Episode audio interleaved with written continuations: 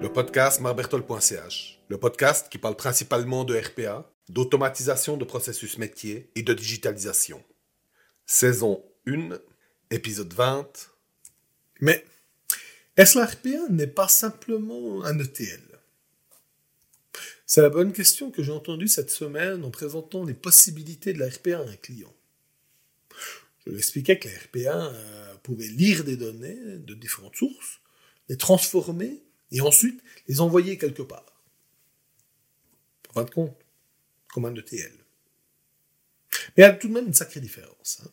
Et ce que nous allons explorer ici, petit rappel rapide. ETL est l'abréviation de extract ou export, transform et load.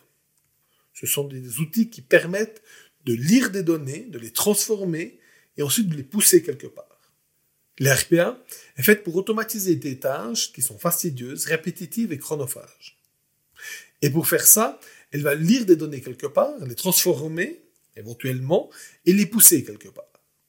Je suis convaincu que vous avez trouvé une certaine similarité entre les deux explications. Ce qui fait la différence entre les deux outils est avant tout les types de sources, la transformation, le type de système où les données sont poussées, aussi l'objectif du travail. Alors, mis à part le principe, rien n'est identique. Regardons ça un peu de plus près. Les ETL, les ETL sont faits pour effectuer des migrations de données ou des synchronisations de données entre systèmes. Et cela sous des gros volumes de données. Les ETL sont des outils performants pour ce genre de travaux. Un ETL est typiquement fait pour migrer des données de la base de données d'une application legacy vers la base de données de la nouvelle application métier. Et ça sur des volumes importants de données, souvent des centaines de milliers de lignes de données. L'RPA n'est pas faite pour des migrations ou des synchronisations de données. L'RPA peut faire des tâches d'un ETL, mais elle sera moins performante. C'est seulement si les seules interfaces disponibles sont des interfaces utilisateurs que la RPA fait plus de sens qu'un ETL. La RPA est faite pour lire des données un peu partout. Des pages web, des applications métiers, des emails, des API. Enfin bref, des, sources de données très éclectiques. Et il en va de même avec les destinations des données. RPA peut les transmettre à peu près partout où le peut un humain. La transformation de données est également différente. Le TL cherche souvent à adapter les données lues à une nouvelle structure d'une nouvelle application. La RPA est beaucoup plus libre de ce côté-là. La transformation peut être à peu près n'importe quoi. Il n'y a pas de problème à aller lire la date de naissance des employés pour leur renvoyer l'horoscope du jour pris sur Internet, par exemple. Après, je suis pas sûr que c'est la chose à faire, mais techniquement, c'est pas un problème.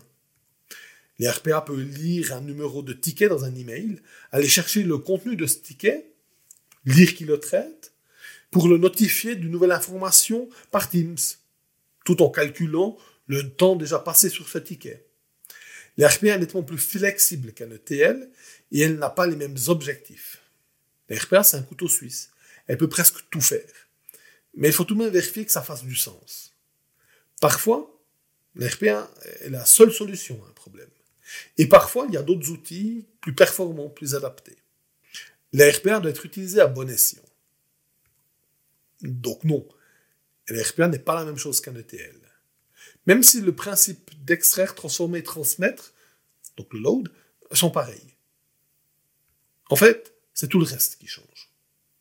Abonnez-vous au podcast pour ne pas manquer la sortie du prochain épisode.